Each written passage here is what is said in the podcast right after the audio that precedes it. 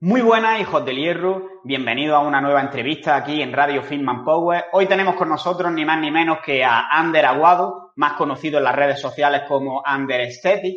Y Ander tiene un curso bastante conocido que es la Biblia de la hipertrofia y que se enfoca sobre todo en deportistas que quieren mejorar su estética para competir, sesiones de fotos, etcétera. Además, ha empezado un nuevo proyecto hace poco con Marco, el creador de AudioFit, que se llama EF Academy y si no me equivoco está más enfocado al marketing en el mundo del fitness, pero esto seguramente nos lo cuente él mejor durante la entrevista. Y en la entrevista sobre lo que vamos a hablar es principalmente sobre el entrenamiento durante una fase de pérdida de grasa desde que se inicia hasta el momento de una competición y también hablaremos sobre la fase de picking y qué hacer después de la competición o después de un parón del entrenamiento como puede ser el que hayamos tenido después del coronavirus, por ejemplo. Y después también haremos algunas preguntas, sobre todo enfocadas a la segunda parte del podcast probablemente, que hablaremos sobre algo más relacionado con la hipertrofia, como cuánto debería durar una, fase de hipertrofia, cómo plantearla, cuándo puede ser útil un mesociclo de especialización en un grupo muscular concreto, eh, si ejercicios eh, bilaterales o unilaterales y mucho más.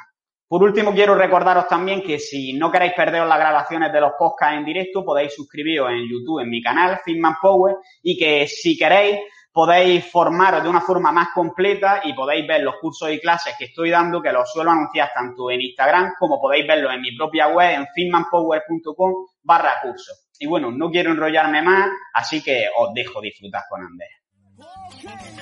Escucha cómo suena, voz imposible va a llegar nadie me va a frenar, ahora soy yo el que se va a levantar yo, escucha cómo suena.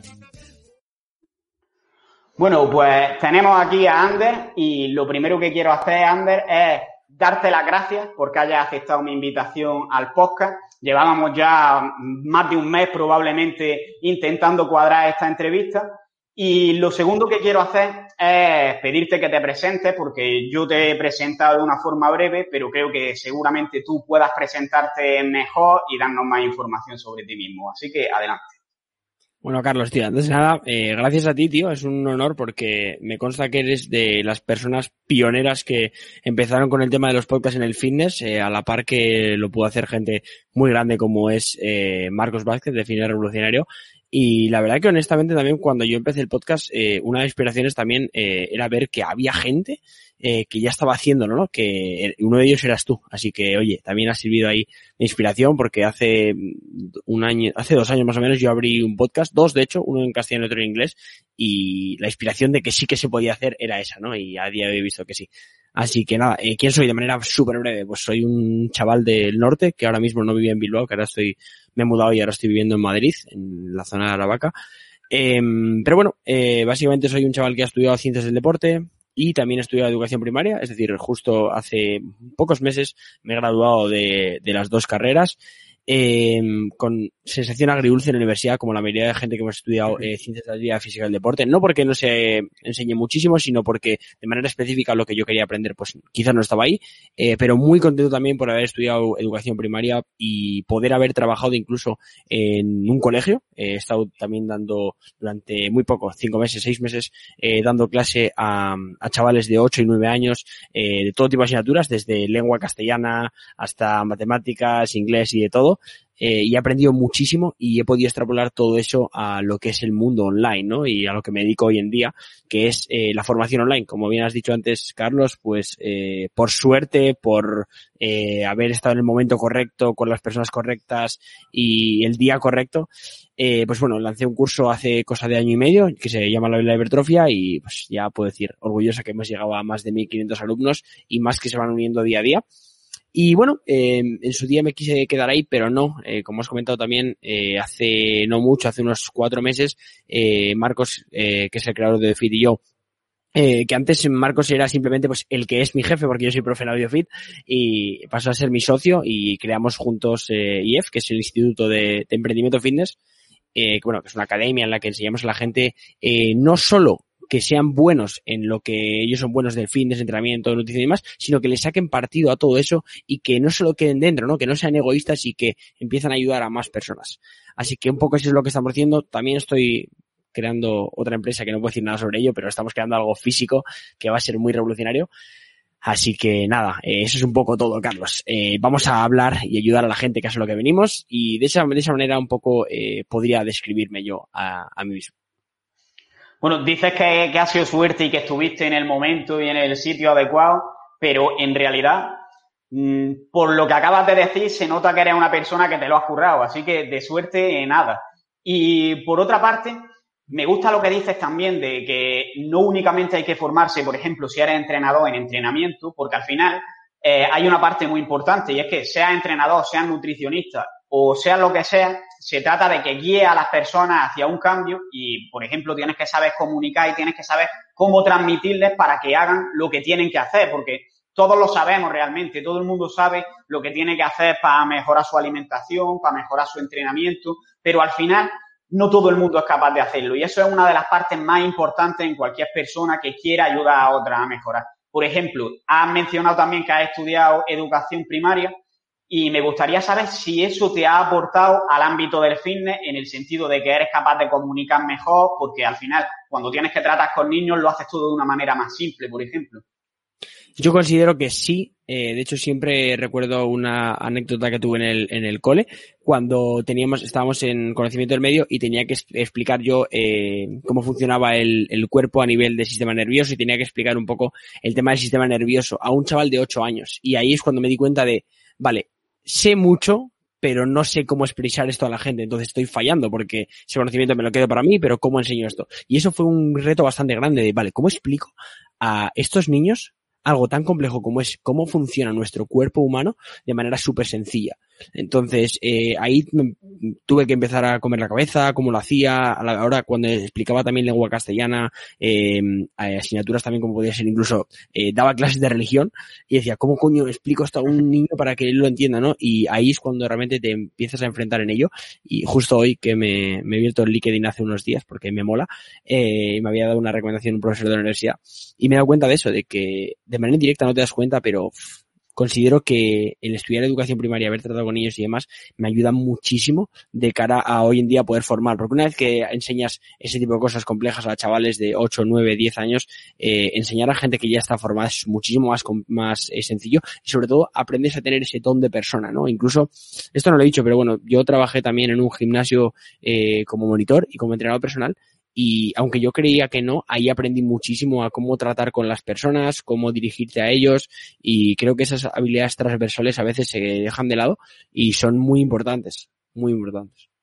De hecho, una de las claves, por ejemplo, tú que has hecho un curso online, yo considero que mucha gente dice, tengo que cobrar más o menos este curso porque este tiene más vídeos, entonces tiene que ser más caro, este tiene menos, entonces tiene que ser más barato. Y es totalmente al revés. Es decir, una persona lo que quiere cuando quiere aprender algo es que invirtiendo el menor tiempo posible le provoque el mayor cambio posible, no al revés. Entonces, no por tener más contenido o por dar mensajes más complejos, el mensaje va a ser mejor.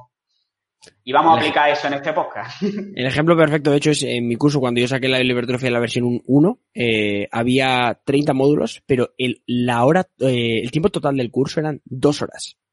Dos horas, nada más. Vídeos de 10, 5 minutos. Y la gente agradecía eso, que era todo corto, ¿no? Entonces, eh, estábamos hablando de cómo íbamos a enfocar el podcast y demás. Y creo que la clave hoy va a ser también eso, que vamos a intentar condensar eh, información que va a ser bastante compleja, que va a ser como que bastante liosa, en muy poco tiempo, de manera muy efectiva. Y eso es la clave, ¿no? El librarte de la paja e ir directamente al grano.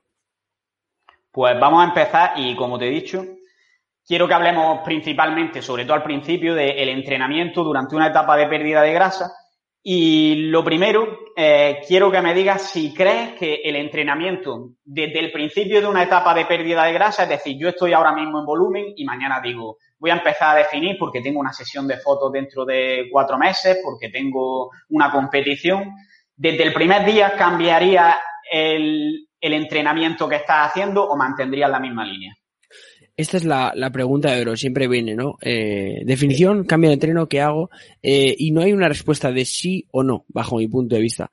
Pero lo que sí que está claro es que eh, vamos a tener los depósitos de energía más bajos, vamos a tener menos energía, pero si em, entramos en una definición, ya sabemos que las eh, calorías van a ser bajas y vamos a tener menos energía y al momento cambiamos el chip y hacemos ese típico, em, esa típica estructura, bro, de muchas repeticiones, poco peso, lo que va a pasar es que eso que estamos necesitando para generar el estímulo hipertrófico en nuestra etapa de volumen, que es básicamente el entrenar con una intensidad correcta, ya sea, llamémoslo de 0 a 4 repeticiones en reserva, por decir algo, ¿vale? Eh, si no estamos cumpliendo con esa intensidad, no estamos dando, por así decirlo, como las razones necesarias al, al músculo en este caso para que se quede con nosotros. Entonces, eh, estás eh, yendo al camino perfecto para que de alguna manera en el medio o largo plazo exista eh, el catabolismo, que, que tampoco es em, eh, el diablo, ¿no? Pero que puede, puede llegar porque estás en un entorno en el que el cuerpo no le gusta, porque no le das la suficiente energía que le gustaría tener y además no le estás dando las razones para mantener la musculatura. Entonces el cuerpo ya sabemos que siempre va a atender a la homeostasis y va a decir, yo me quedo, prefiero tener más grasa y menos músculo, que así estoy bastante mejor. Entonces, eh, no considero que tenga que cambiar mucho en cuanto a estructura. Lo que sí considero es que hay que tener cuidado, a diferencia de lo que la gente piensa, hay que tener más cuidado con el volumen de entrenamiento que con la intensidad. Eh, si queremos mantener eh, la máxima cantidad de músculo posible, tenemos que intentar mantener esa intensidad que nos va a hacer que nos va a hacer incluso progresar en el tiempo, pero sobre todo mantener esas marcas y demás. Si el volumen es muy elevado, vamos a generar probablemente un ligero estado de sobreentrenamiento eh, y no sobreentrenamiento porque vamos a entrenar muchísimo, sino porque vamos a entrenar por encima de las capacidades que va a tener el cuerpo de recuperarse porque la capacidad energética va a ser menor. A mí me gusta comparar, digamos, siempre el cuerpo como si fuera con una casa, por ejemplo, que están construyendo.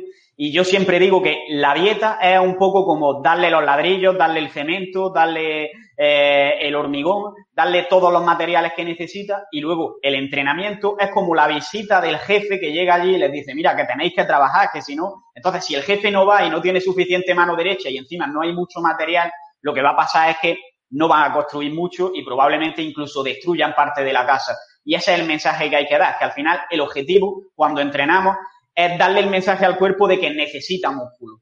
Y por eso es buena idea mantener los mismos principios del entrenamiento durante una etapa de definición que durante una etapa de volumen. Otra cosa que la capacidad de recuperarte llegado a cierto punto vaya a ser más pequeña y por tanto no vaya a poder a lo mejor mantener el mismo volumen de entrenamiento. También digo que aquí el error normalmente si tendemos a reducir ya sea intensidad, ya sea volumen o lo que, o la variable que queramos, rápidamente por nuestra voluntad, por el simple hecho de, ah, estoy en definición, hay un problema. Es decir, eh, de verdad que el biofeedback mi, eh, del cuerpo mismo nos va a decir cuándo hay que bajar y cuándo no. Normalmente la gente baja tanto intensidad como volumen mucho antes de lo que debería. Eso es lo que se ha podido ver. Total, muy de acuerdo. Al final, si te dan razones para ponerte excusas, te las vas a poner y, y no queremos eso. Entonces, la, el mensaje principal sería intenta mantenerlo mientras puedas y una vez veas que ya no puedes recuperarte bien, piensa si puede ser necesario bajar el volumen de entrenamiento, siempre y cuando intentes mantener la máxima intensidad posible. Efectivamente.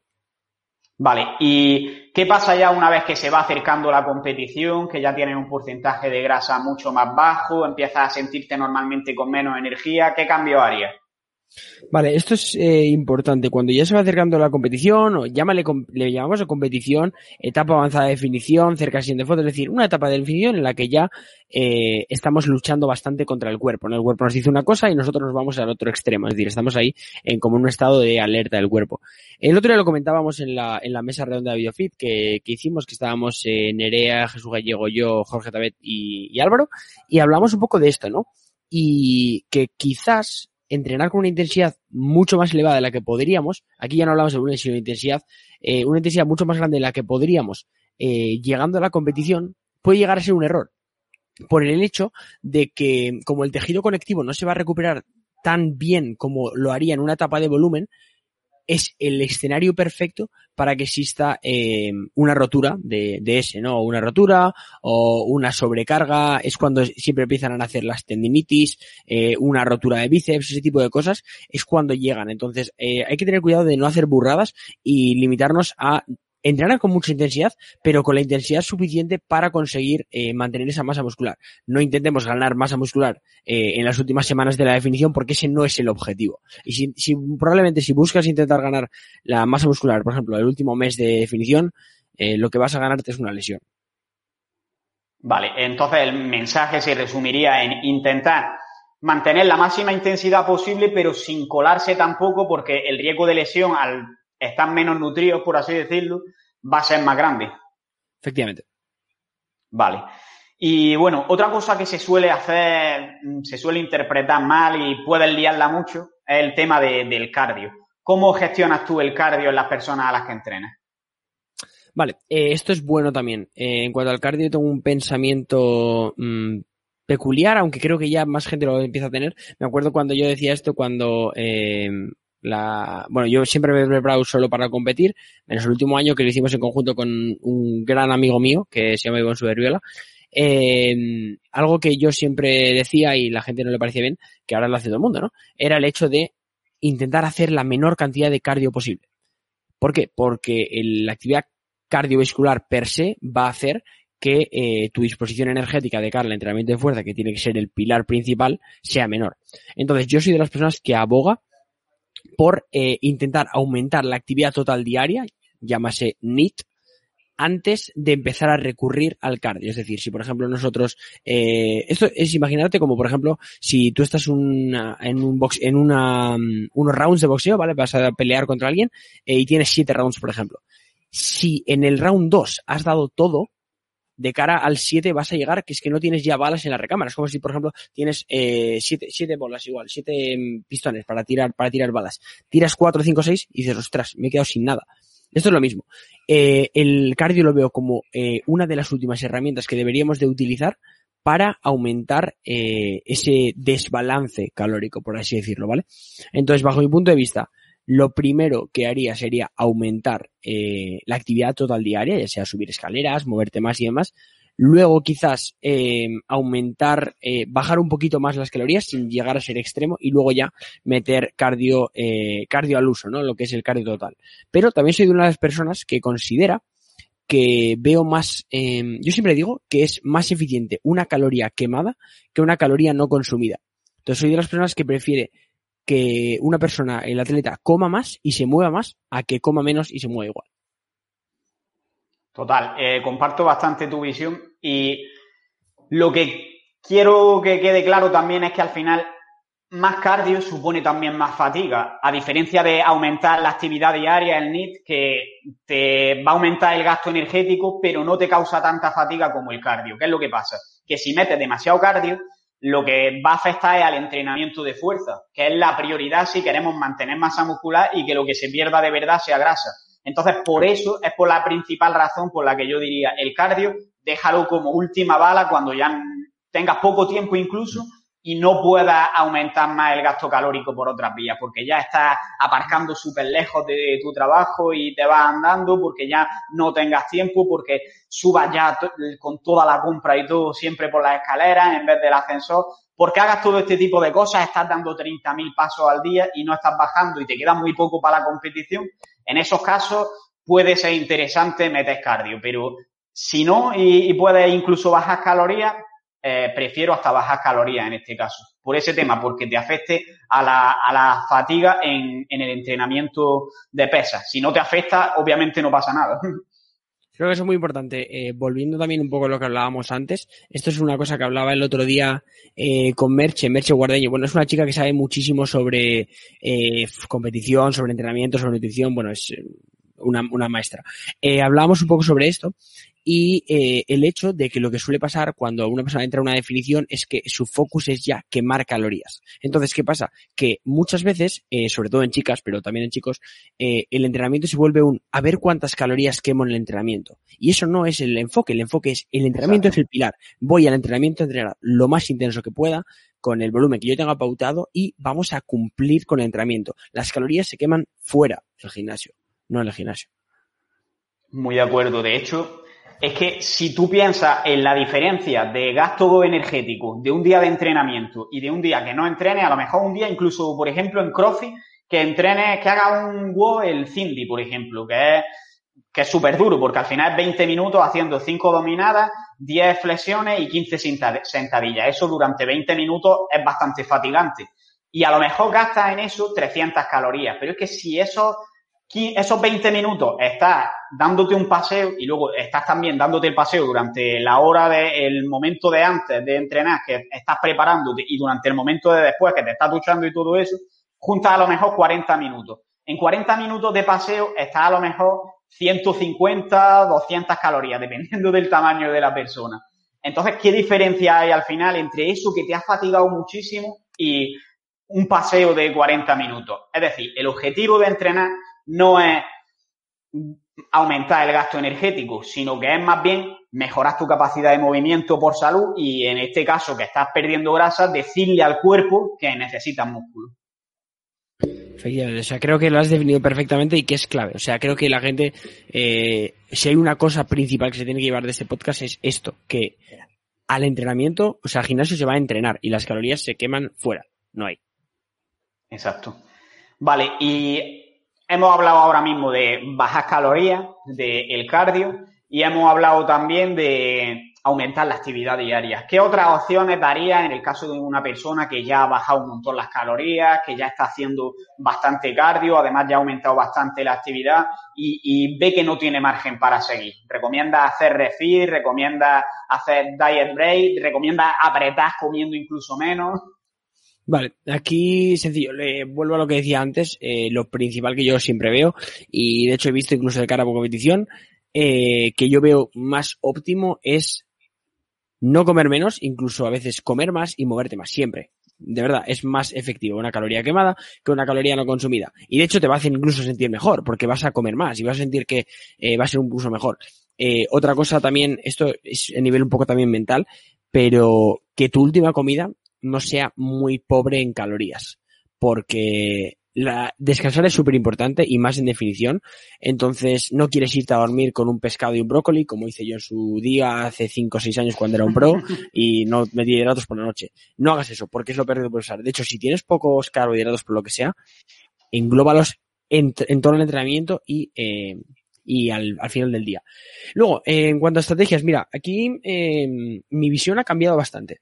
Yo antes era de los que era muy advocate, ¿no? Era muy abogado de, de hacer, eh, no sé si de abogado, bueno, que iba, estaba a favor de hacer eh, refits y sigo estándolo, pero eh, el tema de los diet breaks era un poco escéptico. Y hice un podcast con Jackson Pios, que es eh, una de las personas que más ha investigado sobre diet break, refits, eh, alternate date, fasting y demás. Eh, bueno, que ha hecho ocho papers creo. Grabé un podcast en el podcast en inglés con él y hablamos un poco sobre esto, sobre los últimos, estudios. Y se había visto que realmente eh, el refit como que promete que a nivel hormonal te vas a recuperar, que a nivel eh, de rendir más va a ser mucho mejor. Y aunque sí que tiene cierto punto, si buscamos esa recuperación tanto hormonal como de rendimiento, nos la va a otorgar mucho más un diet break que un refit un refit va a venir muy bien a nivel psicológico y demás, pero si buscamos ya esa eh, un poco restauración hormonal y estar un poco más propensos a quemar grasa de cara a futuro, un diet break tiene muchos mejores, eh, muchos más beneficios en este aspecto, ¿no? Entonces, eh, soy bastante abogado de ello. También hay que tener cuidado con qué es un diet break, ¿no? Porque un diet break no es una semana trampa. Un diet break es llevar a, llegar a mantenimiento, llegar a esa normalidad que estabas buscando para luego potencialmente poder seguir quemando incluso más grasa e incluso entrenando eh, mejor. Entonces, bajo mi punto de vista, dos estrategias muy buenas, tanto refit como diet break. Eh, pero eh, si buscamos también eh, el reajuste total, tanto psicológico como hormonal como de rendimiento, el diet break creo que es una opción muy buena. Ojo, también hay que saber que la persona puede llevar adelante un diet break, porque hay mucha gente que no puede. Mucha gente que está a dieta muy estricta y como le des una semana de diet break, se come todo lo que hay en la nevera. Entonces también hay que tener cuidado con eso. Muy de acuerdo ahí. Al final hay que tener en cuenta tanto el tema psicológico como lo que va a afectar realmente a nivel hormonal. Y a mí me gusta siempre comparar esto con el tema de los refills, los diet break, con lo que harías tú si estás cobrando, por ejemplo, 1.500 euros y te suben un mes el sueldo a 2.000 euros. Probablemente no te gastes esos 500 euros porque no sabes si al mes siguiente va a volver a cobrar 2.000 euros. Pero yo ahora te lo subo durante seis meses y a lo mejor pues te haces Spotify, te haces Netflix, te apuntas a un gimnasio mejor y acabas gastando esos 2.000 euros al mes eh, porque ya te has asegurado de que llevas seis meses cobrando eso. Pues el cuerpo hace un poco lo mismo, deja de ahorrar tanta energía y aumenta un poco el gasto energético. Entonces, después yo te bajo otra vez a los 1.500 euros y probablemente te haya gastado esos 500 euros y ya estás generando un déficit. Me encantan tus analogías, tío. Yo soy un puto friki de las analogías, me tiro todo el día haciéndolas y, cuando las veo, las veo en tus historias me, me, encanta, tío, porque creo que eh, yo siempre digo, las analogías son, eh, digamos que la prueba para ver que la persona realmente sabe de lo que está hablando. Porque todo el mundo puede divulgar sobre algo, pero muy poca gente puede hacer sencillo lo que no lo es. Y el momento que aprendes a hacer las cosas sencillas es porque sabes del control. Así que me encanta. O sea, creo que el tema de las analogías ayuda muchísimo, muchísimo. Muchas gracias, hombre. Pues vamos a, pasar ahora ya. Hemos hablado sobre la fase de pérdida de grasa así de forma general, pero ahora vamos a pasar a la parte más específica ya, que son esas semanas antes de una competición, la fase de picking. Y ahí sí se suelen hacer cambios más importantes en la dieta y el entrenamiento. Depende también un poco del criterio del entrenador, del nutricionista.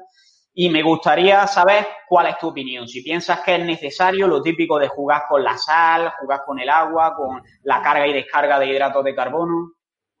Mira, eh, creo que es un arma de doble filo en este aspecto. Eh, esto es algo que aprendí también cuando estuve trabajando con, bueno, esto no lo he dicho, pero estuve también yo trabajando en Revive Stronger, no sé si, bueno, seguro que la gente que escucha conoce. Sí, tiene un eh, muy bueno. Steve Hall y demás, eh, yo con Steve tengo muy buena relación, hemos estado en Londres bastantes veces y demás, y cuando llevamos al equipo de competición era algo que hablábamos, y es súper curioso ver cómo el tú querer aumentar un 5% te puede hacer ir el 15% hacia detrás, es decir, Em, el tema de hacer una pick week y demás eh, es, un, es un arma de doble filo. Hay que saber utilizarlo muy bien. Y siempre digo lo mismo. Eh, hay personas que sin una pick week les podría ir incluso mejor. Hay gente que le va a hacer aumentar un porcentaje bueno de, de la condición que tiene, pero por lo general no va a hacer milagros. Tú cuando vas a hacer una pick week es para que algo que está muy bien lo dejes perfecto. Como quieras que algo bueno esté muy bien, la has cagado. O sea, no es momento de perder grasa, no es momento, es momento de dar los eh, finishing touches que se dice, ¿no?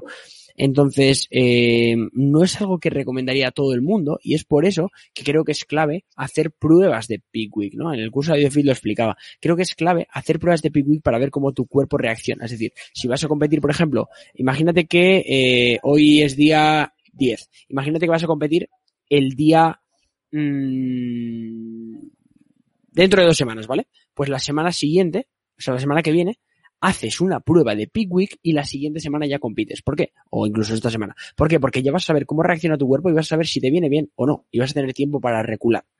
Porque eh, de verdad que creo que se pueden arruinar muchas preparaciones. Ojo, una buena peak week también te puede hacer conseguir una condición que te haga ganar campeonatos. O sea, yo he, tenido diferencias entre buenas y malas peak week y creo que es clave. Ahora, lo que hablabas, tema de la sal, el sodio y demás, esto es muy sencillo. O sea, eh, simplemente la Peak Week no es un momento para hacer cosas raras. No es un momento para meterte helados si no te habías metido en la vida. No es momento para eh, meter comidas, salsas, cero calorías que nunca habías tomado porque no llegas a las calorías. No es momento para meterte boleros porque tienes que comer mucha, tomar mucha agua. No es momento para aumentar el agua de manera drástica. No es momento para aumentar ni bajar la sal de manera drástica. Es momento para si tú estás adaptado a algo, imagínate tú que ya metes una cantidad de sal considerable, metes bastante sal, pues quizás es un buen momento para de alguna manera eh, el día posterior o algún día reducir un poco, pero a la mayoría de la gente no se lo recomiendo, le recomiendo seguir algo lineal. Ahora bien, con los hidratos sí que recomendaría jugar, porque ahí sí que se puede hacer una gran diferencia. Entonces aquí existen eh, dos tipos de estrategias. Eh, una se llama front load y otra se llama eh, backload en cuanto a cargas de hidratos, ¿vale? Em, la, la front load sería la típica carga frontal en la que empiezas metiendo poquitos hidratos. Imagínate compites el, el sábado, ¿vale? Compites el sábado. Imagínate, cargas el jueves, el jueves metes eh, una cantidad, luego metes casi el doble el viernes y el sábado metes la cantidad más grande de hidratos. Y lo contrario, una backload sería meter el jueves la cantidad más grande de hidratos, el viernes menos, el sábado menos y luego justo antes de competir, pues esa pequeña carguita. ¿Por qué? Porque aquí existe eh, algo que ocurre siempre, es que la gente si compite el sábado, el domingo dice, me veo en el espejo, me he metido un chinmil, me he metido de todo, estoy, estoy, tengo unas venas, estoy perfecto. ¿Eso por qué ocurre? Pues por lo que todos sabemos, porque el glucógeno no se repleta tan rápido como creemos. Tú cuando comes hidratos hoy, no se fijan hoy, se fijarán probablemente mañana o incluso más tarde. Entonces, es inteligente, eh, si no conocemos mucho el cuerpo de la persona, cargar bastante el jueves para ver cómo vamos y en función vamos regulando. Pa, pa, pa, y si no, se puede hacer algo que se llama Rapid Backload, que es directamente meterle el, el último día una carga grande de datos la noche anterior. Incluso eh, yo he llegado, eh, la última competición que fui, competimos a las cuatro y media y estuve en ayunas hasta la una, porque no necesitaba cargar más, ya estaba lo suficientemente cargado. Vale. Eh, ¿Consideras que para una competición de culturismo se rellenan completamente los depósitos de glucógeno? Porque, por ejemplo, en ciclistas y cosas así, lo que se ha visto es que se necesitan cantidades enormes de hidratos de carbono para llegar a repletar los depósitos de glucógeno, de 10 a 12 gramos por kilo de peso eh, si quieres repletarlo en 24 horas. ¿Consideras factible que un culturista haga eso el día anterior a una competición con la dilatación abdominal que además va a suponer eso?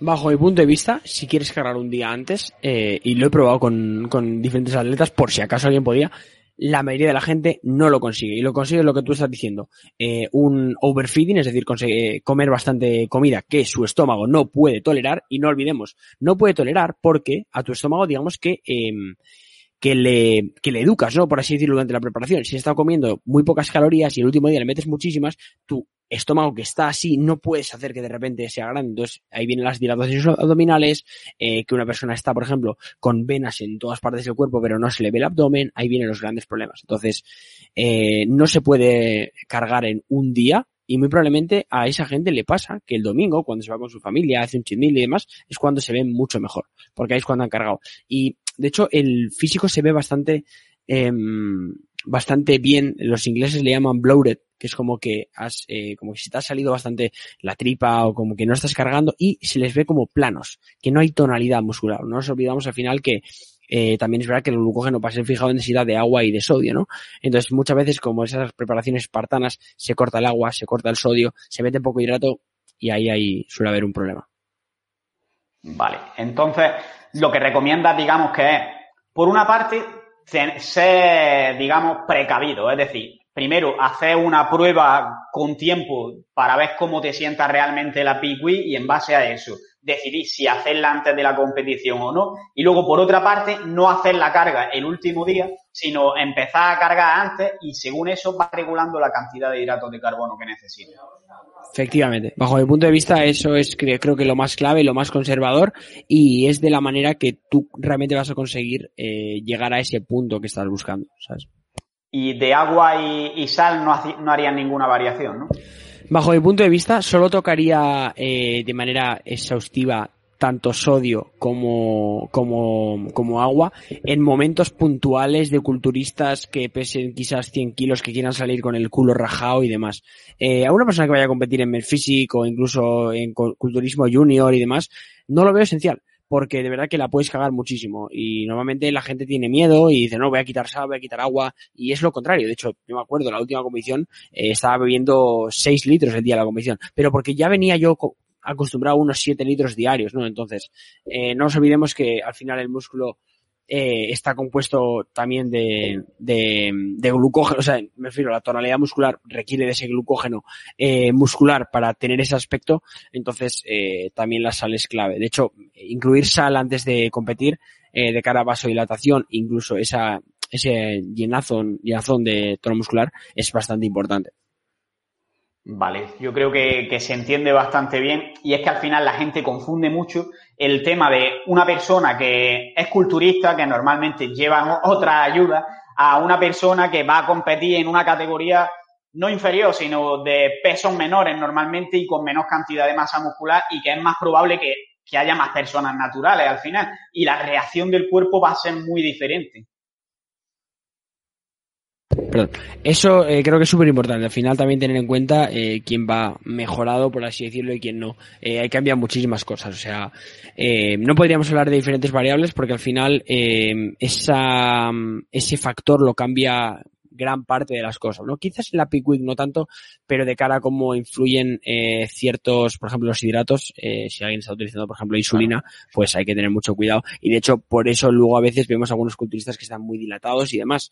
En gran parte también es porque, pues, toman insulina exógena y ahí, pues, hay interferencias, por así decirlo. Vale. Y respecto al entrenamiento, ¿Cómo consideras que tendría que variar el entrenamiento? Desde hemos visto ya un poco cómo es en la fase de pérdida de grasa durante el déficit calórico en sí, pero una vez empieza la peak week, digamos, ¿cómo variaría el entrenamiento desde ese momento hasta ya las típicas series de bombeo que se hacen justo antes de salir a tarima? Vale, eh, aquí la Vision Old School, eh, y cuando digo Old School, digo por lo que yo también he pasado, eh, o sea que yo, eh, mi primera preparación fue totalmente Old School y he vivido todo esto, por eso también hablo sobre ello. Em, la preparación Old School, lo que siempre se veía era eh, descargar a cero hidratos lunes, martes, miércoles y luego empezar a cargar, eh, y en cuanto a entrenamiento, entrenar eh, super series lunes, martes, miércoles y luego descansar, dormir, porque era como cargabas se ha visto, obviamente, que eso no es lo más óptimo que, que deberías de, de, hacer en este caso, ¿no? Entonces, eh, bajo mi punto de vista, lo que deberíamos hacer es entrenar con más o menos normalidad, pero sin tener, eh, teniendo cuidado tanto con intensidad como con volumen, sobre todo esta semana bastante más, porque vamos a estar un poquito más, eh, más sensibles a ello, y sobre todo, eh, entrenar con la intensidad necesaria para mantener la masa muscular o incluso un poco por debajo. Aquí sí que diría que incluso por debajo. ¿Por qué? Porque entrenar con una alta intensidad puede hacer que generemos cierto edema, ¿vale? Eh, que luego lo veíamos como retención. De hecho, esta es una de las razones por las que se suele dejar de entrenar la pierna la semana anterior a, en culturistas, porque se genera ese edema, esa retención, por así decirlo, eh, localizada en la, en la pierna y eso va a hacer que no se aprecien los cortes, ¿vale? Entonces, eh, no entrenar con una intensidad muy elevada, más que nada por eso, para que se pueda ver luego la separación muscular. Entonces, entrenar más o menos bien, hacer circuitos no lo veo mal, hacer circuititos no lo veo mal, pero tampoco ir al gimnasio y solo utilizar gomas eh, de lunes a miércoles, ¿vale? Y luego ya sí que jueves, viernes, sábado, por ejemplo, que vamos a competir, eh, jueves y viernes sí que haría ya más bombeo, eh, total, full body, eh, full body jueves, eh, full body domingo, y luego el sábado eh, cierto bombeo, pero únicamente antes de salir a, a tarima. Pero me olvidaría de eso de que siempre series de bombeo desde el principio porque hay que depletar el glucógeno y demás muchísimas veces no vamos a llegar a depletar los depósitos de glucógeno mediante series de entrenamiento. O sea, es muy, eh, es irreal eso en realidad. De hecho, en un entrenamiento hay estudios que muestran que se depleta en torno a un 25-40% de los depósitos de glucógeno. O sea, prácticamente nada. Hemos visto lo que cuesta rellenarlo y, sin embargo, lo que depleta. Claro, esa es la cosa, es decir, con lo complicado que, es, eh, es rellenar los depósitos de glucógeno, depletarlo. Esto es como lo, mismo, ¿no? Si queremos quemar calorías mediante el entrenamiento, estamos ya jodidos, ¿no? O sea que es, es mucho más complejo de lo que la gente piensa, así que de verdad, eh, de verdad es que el enfoque de la Week tiene que ser no comerse tanto la cabeza eh, como la gente puede hacer y take it easy, o sea, tomarlo con, con tranquilidad.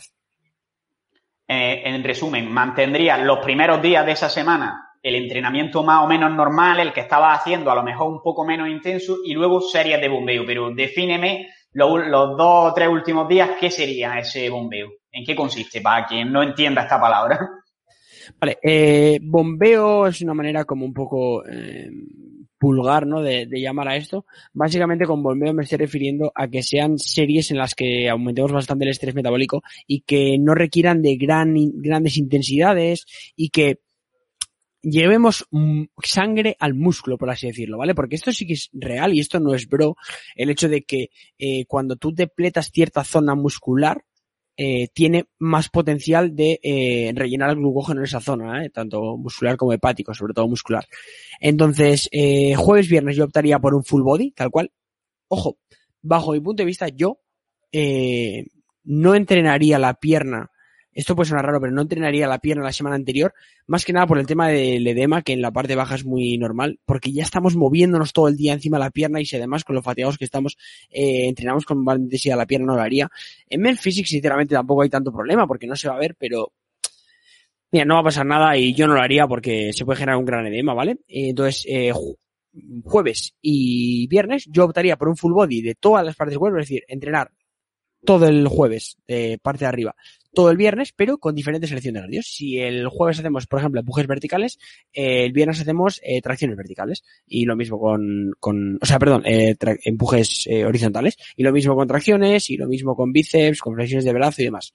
Así que un poco un, un, bombeo general, un entrenamiento en circuitos, como se conoce, ¿no? Y luego, eh, ¿qué haría el día de la competición? Mira, aquí es donde eh, suele cagarla bastante la gente. No bombear mucho antes competición o siendo fotos. No bombear mucho antes del momento de salir, porque eso puede hacer que te fatigues bastante, incluso eso puede hacer eh, que te genere ese spillover, ¿no? El salir plano y que no se te vean esos cortes de los que hablábamos, porque si fatigas muchísimo al músculo y al final no le estás dando la suficiente eh, eh, de un glucógeno, no vas a llegar a tener esa, ese tona, esa tonalidad que tú buscas. Así que bombear justo antes de, de salir a competir, quizás media horita, y ya está. Y no de manera intensa, no buscar ahí la intensidad, sino buscar pum, pum, pum, ese, esa cantidad de estrés metabólico constante para que se pueda mantener el cuerpo lleno. Y ya te vale con unas gomitas, eh, he visto muchos backstage la gente con mancuernas y demás, aparte porque hay gente andando, andando por ahí, yo no lo haría, pero no buscaría ese estímulo tan, extremo, sino que jugaría con mancuernas y sobre todo con peso corporal. O sea, ahí eh, los que han competido lo saben, unas simples flexiones cuando ya estás cargadísimo, que te has tomado unas Pringles y demás, te puede dejar el pectoral como 10 series de banca. O sea, que no se compliquen tampoco. Vale. Y ahora que mencionas todo esto, estás hablando de lo típico que se hace ya justo antes de salir a la tarima y luego también la gente tiene dudas de si tomar justo antes cafeína, de con qué cargar en los momentos exactos de antes. ¿Qué protocolo sigues tú? Vale, eh, en este aspecto mmm, me encanta porque he jugado con todo he hecho todo, he, probado todo tipo de protocolos, o sea, siempre lo digo, creo que la experiencia en el culturismo es mucho más importante que los papers que te puedas leer, aunque también está muy bien leer papers, pero si te das cuenta, los papers la mayoría son case studies, ¿no? Son estudios de caso de, de culturistas los que más relevancia tienen. Eh, bajo mi punto de vista, eh, o sea, yo he, he, pasado por 30 y 34 Big Weeks. No quiere decir que haya competido 34 veces, pero porque después de las competiciones siempre hago pruebas para ver qué puede funcionar mejor tanto yo como con mis, la gente que llevo a competir, eh, y he probado varias cosas. Lo que mejor me ha funcionado a mí personalmente, eh, el tema de la cafeína lo utilizamos la última vez, porque me comentó Ivonne, Ivonne es médico, eh, y me comentó que iba bastante bien y demás. Eh, metimos un monster incluso, eh, antes de, el día de la competición, con un, uh, haciendo ayuno, y metimos Monster, pero más que nada por el tema de expulsar, ¿no? El día de la competición lo que sí que quieres es mear mucho, constantemente. Quieres mear, mear, mear, mear, mear, mear y intentar eh, sacar el agua subcutánea, perdón, el, agua que tengas eh, por, por fuera de la piel, ¿no? Por así decirlo. Entonces, algo importante que veo aquí es, eh, y bajo mi punto de vista yo lo he visto, es si estabas tomando creatina, no dejes de tomar la creatina porque retiene líquidos.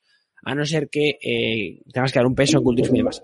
Porque porque efectivamente va a retener líquidos, como todos sabemos, eh, no va a ser a nivel estacelular, sino va a ser a nivel intracelular, y eso va a hacer que nos veamos más llenos. Entonces, un punto muy a favor de la creatina puede ser ese, que el aspecto que nos dé sea eh, lleno. Incluso, aquí igual me cuelo porque no sé si hoy, si es legal, creo que sí, eh, pero el glicerol puede ayudar también a esto bastante, a tener ese aspecto lleno. Creo que es legal, ¿eh?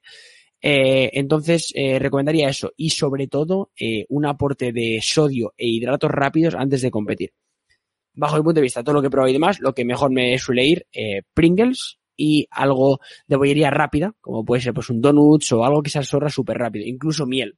Tomar miel directamente funciona muy bien y durante el día para ir cargando, si queremos ser conservadores, tortitas va bastante bien, es una carga bastante conservadora, la gente no le va a ir mal y, así, pero bueno, lo que te vaya a ir viendo. Algo que me ha gustado bastante que no incluía eh, hace años es el tema de incluir grasas en las cargas de hidratos, ¿vale? Eh, considero que para tener también ese tono eh, más duro y más compacto, el meter grasas, como puede ser del aceite de coco o incluso de huevos fritos, es bastante clave de cara a fijar bien esos hidratos en el músculo y que se nos vea más llenos. Vale, eh, al final lo que añade aquí de, lo básico que suele aplicar la gente, porque al final lo de las Pringles, las tortas de arroz, el donut, a lo mejor lo suele hacer bastante la gente, pero lo de meter la grasa lo considero un, consejo que puede ser bastante útil en ciertas ocasiones. Y también lo que comenta de la creatina, que en realidad tengo que decir que tampoco hay tanta evidencia de que el agua que se retiene sea intracelular. Lo que lo que sí hay es de que como mucho es, es, como en la distribución normal que tiene en el cuerpo. En definitiva, te va a hacer verte más grande, pero no te va a hacer verte más tapado o menos, sino que te va a hacer verte igual que estás, pero más grande, más lleno. Lo bueno es que perjudicial no va a ser, así que eso es lo, lo bueno. Ahora bien, también digo que si tienes que dar el peso o compites en clásico, en culturismo, lo que sea, sí que veo bien eh, que la cortes por el hecho de llegar ahí a la, al peso. Pero bueno, también con el peso hay muchas cosas, que por ejemplo, eh, a las mañanas eh, mides menos, que por ejemplo cuando cortas el agua mides menos también porque eh, tu, tu, estatura es, es, menor a nivel de que tienes menos distribución de agua. Bueno, en los pesajes he visto muchas cosas. Eh, así que simplemente tampoco tenerlo en cuenta. El glicerol, de verdad que a nivel de que se note la musculatura más llena y más compacta, funciona, funciona bien, bajo mi punto de vista. Lo he probado. Vale. Eh, ahora, ya que estás hablando, ya, habríamos acabado la competición, pasaríamos al siguiente punto, que sería cómo volver a entrenar después de la competición. ¿Qué haces para evitar los típicos efectos rebote? ¿Qué protocolo sigues en general, tanto en dieta como en entrenamiento? Vale, eh, aquí, bajo mi punto de vista, lo que he podido aprender, y volvemos otra vez a lo que he aprendido yo, sobre todo con, con gente de este sector. Eh, no sé si sabéis quién es Alberto Núñez, el de 3DMJ. Eh, Bueno, eh, yo con Alberto he hablado bastante, de hecho tenemos un podcast en castellano y uno en inglés también, hablando sobre esto, que es el concepto de la recovery diet o dieta recuperación. Eh, otra vez he pasado yo otra vez por, por diferentes eh, situaciones en lo que la competición respecta. Esto es lo bueno tener experiencia. Y sabemos también que existe algo llamado dieta inversa o reverse diet que popularizó Lane Norton y que yo he pasado por ello y promete ser perfecto porque al final es como, buah, vas a meter hidratos muy poco a poco, eh, vas a ganar masa muscular sin llegar a taparte, entonces vas a ser mucho más eficiente, tanto en la quema de grasa como en la ganancia de masa muscular y demás. Y lo he probado a mí personalmente y es el mayor calvario que he vivido porque tú te lo crees y tú piensas que todo va perfecto, pero cuando llevas ya dos meses que estás subiendo 20 gramos de, de, hidratos al día, o sea, a la semana, que no estás ni, ni disfrutando, eh, te das cuenta que quizás no merece tanto la pena. ¿Por qué? Porque ese boost supuestamente en el metabolismo de que vas a eh, subir seco y demás, eh, hasta cierto punto no es real, es un porcentaje muy pequeño y sobre todo algo muy importante y esto es volviendo a, a la normalidad y a, a, a ser lógicos, ¿no? Es decir, como hemos comentado antes, tu cuerpo cuando estás en un proceso de definición y más cuando ya ha llegado a la competición, está en un estado de alerta, está en un estado que no le gusta. Tenemos que sacarle de ahí lo antes posible. Hay que sacarle de ese estado en el que el cuerpo no está contento y que le estamos forzando. Entonces, bajo mi punto de vista, el objetivo tiene que ser salir de ahí lo antes posible. Y por eso nace la, Recovery Diet o la dieta de recuperación que crearon eh, los chicos de DTNJ. Crearon eh, Andrea Valdez, eh, Alberto Núñez y eh, Brad Loomis, ¿vale? Eh, y, Eric Helms. Y entonces ellos lo que comentaban era algo que de primera era como, fue muy criticado y a la gente no le gustaba. Yo incluso lo probé en mí mismo para ver cómo funcionaba.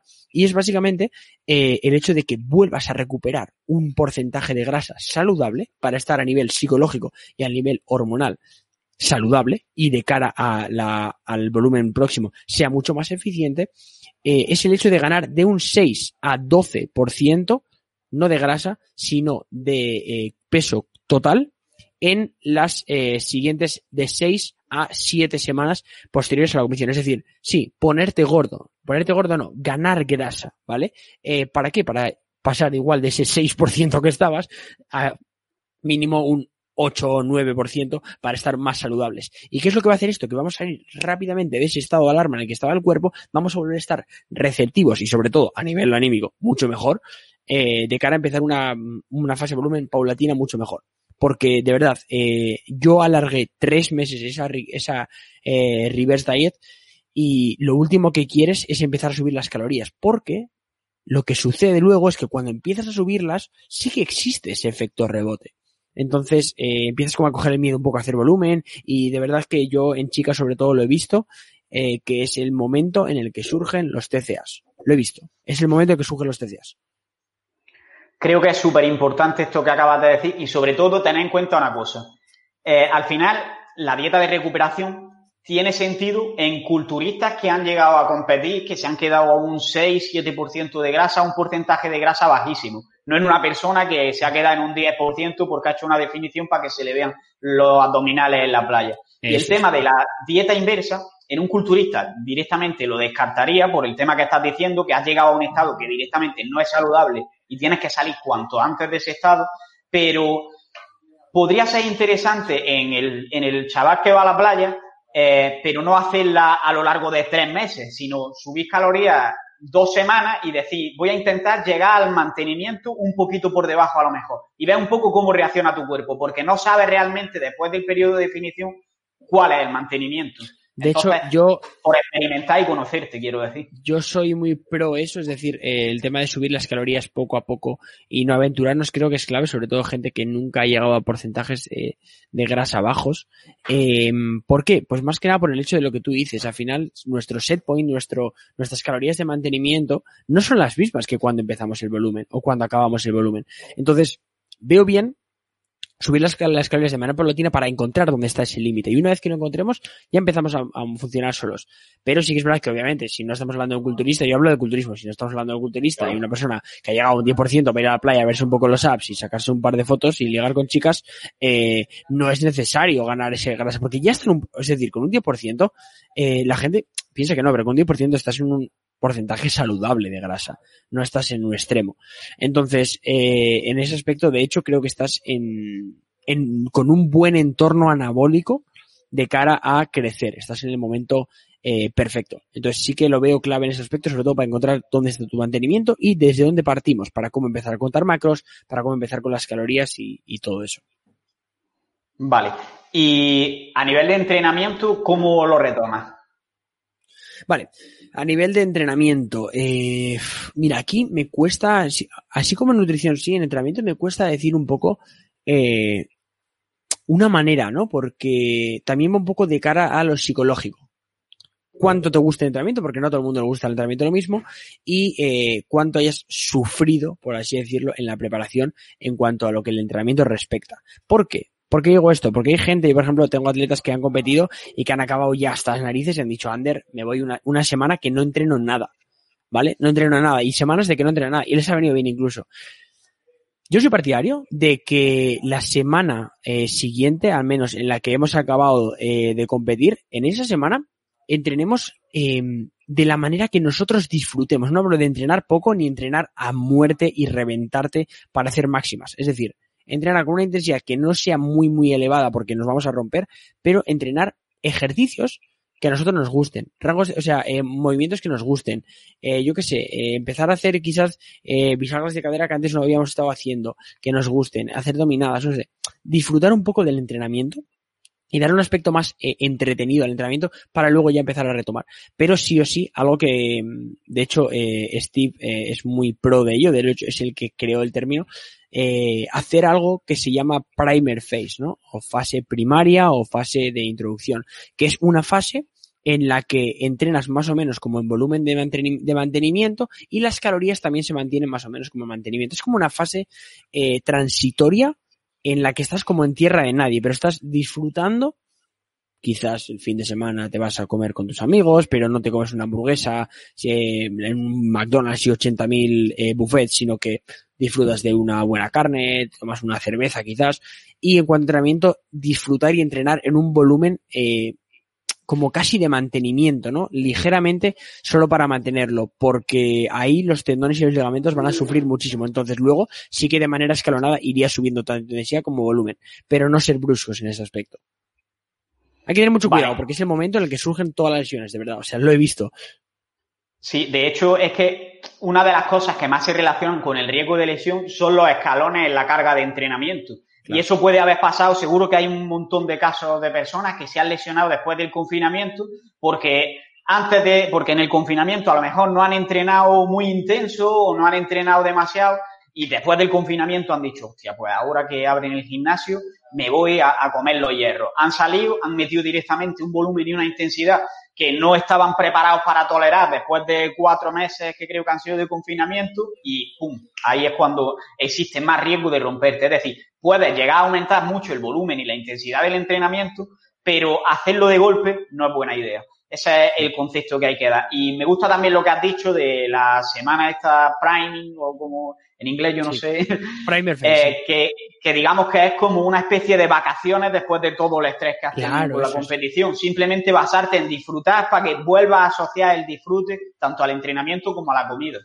Porque quieras que no, eh, o sea, aunque, aunque no lo quieras, cuando llegas a etapas de definición extremas como es llegar al final de la competición, eh, llegas hasta odiar tanto la nutrición como el entrenamiento y tu relación ya es de esto está bien porque me llega un objetivo. Entonces tienes que volver a enamorarte de eso que te había encantado en la etapa de volumen para luego empezar a afrontarlo con, pues con comodidad y que, realmente te guste, ¿no?